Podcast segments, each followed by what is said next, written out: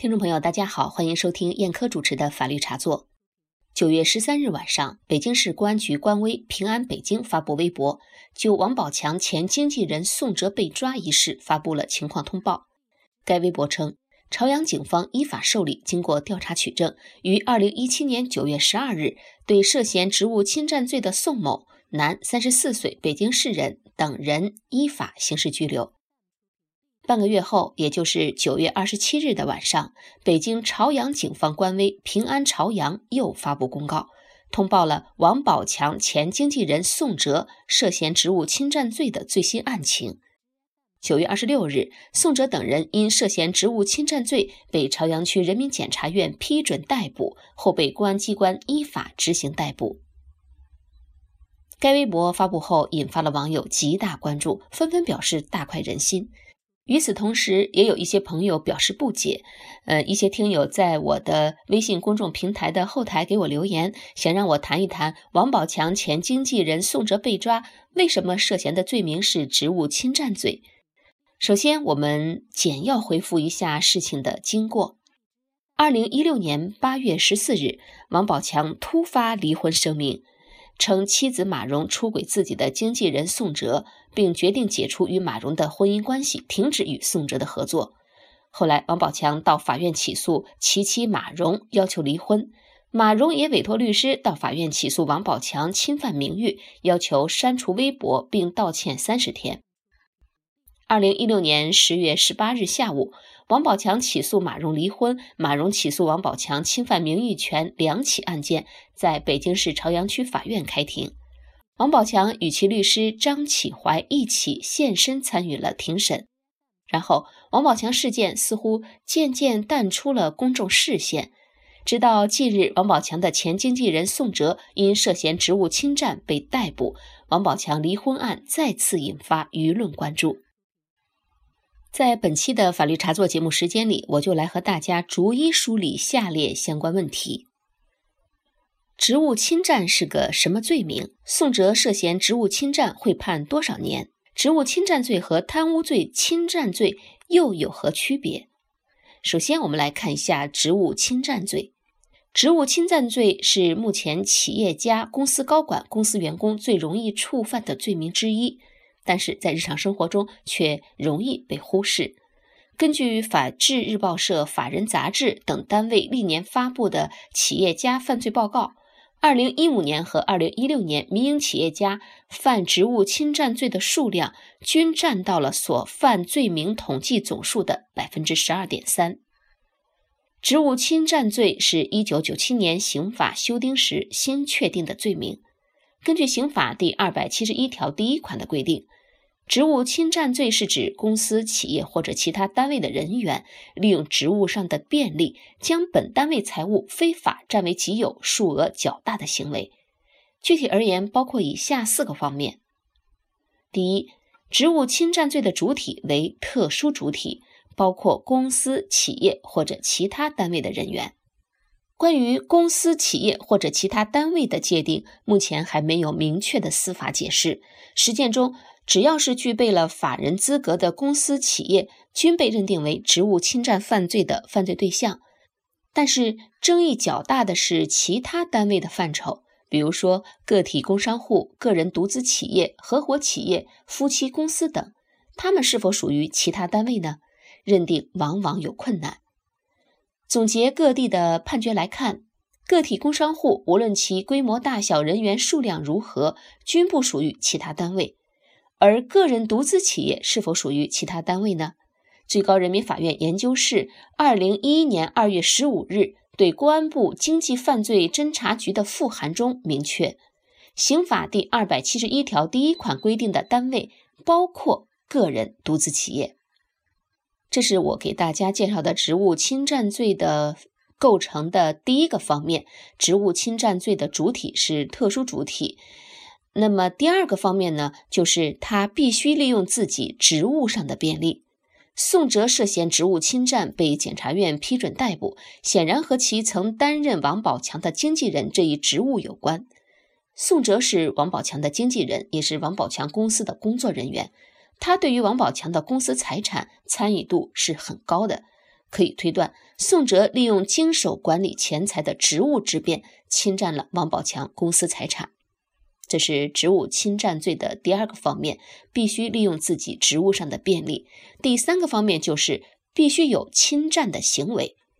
职务侵占罪的侵占是广义的侵占，它的行为方式不仅包括侵占，也包括了窃取、骗取等等。实践中，职务侵占犯罪的作案手段多种多样，比如说擅自在公司报销个人费用。购买货物或服务时虚报高价，并将差价据为己有；收入后不入账；制作假工资表或者劳务费用套取公司资金等等，均可能涉嫌职务侵占罪。这是该罪构成的第三个方面，必须有侵占的行为。该罪构成的第四个方面就是必须达到数额较大的程度。如果仅仅有非法侵占公司、企业及其他单位财物的行为，但是没有达到数额较大的标准，也不能构成本罪。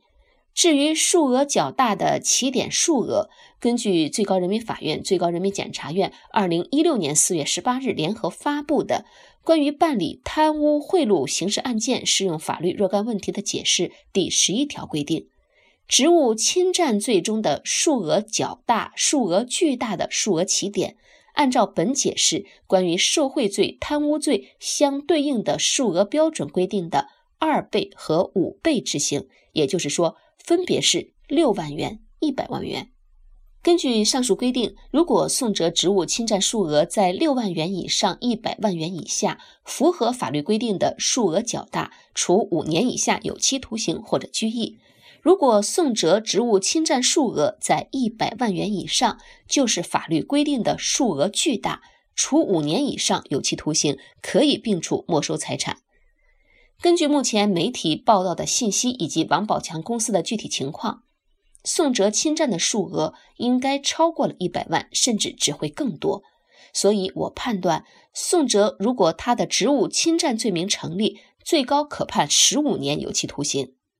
说到这里，可能有听友会问我，刑法二百七十一条规定了数额较大的，处五年以上有期徒刑，为什么宋哲最高可以判十五年，而不是十八年、十九年或者是二十年呢？因为我国刑法规定，有期徒刑的一般期限就是六个月以上十五年以下，只有在两种情况下，有期徒刑的刑期可以超过十五年。第一种呢，就是在死刑缓期执行期间，确有重大立功表现的，两年期满以后减为二十五年有期徒刑。第二种呢，就是数罪并罚时，有期徒刑可以超过十五年，但是最高不能超过二十年。具体法条大家可以自己去看一看，刑法第五十条、第六十条和刑法修正案八。刚才向大家介绍的是什么是职务侵占罪，以及宋哲嗯可能会判多少年。接下来再来给大家介绍一下职务侵占罪和贪污罪的区别。职务侵占罪是在一九九七年刑法修订时新确定的罪名，在此之前对职务侵占行为长期以来一直是按照贪污罪处理的。职务侵占罪和贪污罪相比。呃，主要是在犯罪主体方面，职务侵占罪要求的是公司、企业或者其他单位的人员，也就是说，不具有国家工作人员身份的一切职工都可以成为本罪的主体，而贪污罪的犯罪主体只限于国家工作人员。王宝强的公司不是国有公司，而是有限公司，宋哲是该公司的工作人员，所以。虽然宋哲是否构成犯罪，最终还有待法院审理判决，但是宋哲在案件侦查起诉阶段涉嫌职务侵占罪是确定的。这是职务侵占罪和贪污罪的区别。那么我们知道，刑法中还有一个罪名叫侵占罪。那么职务侵占罪和侵占罪又有何区别呢？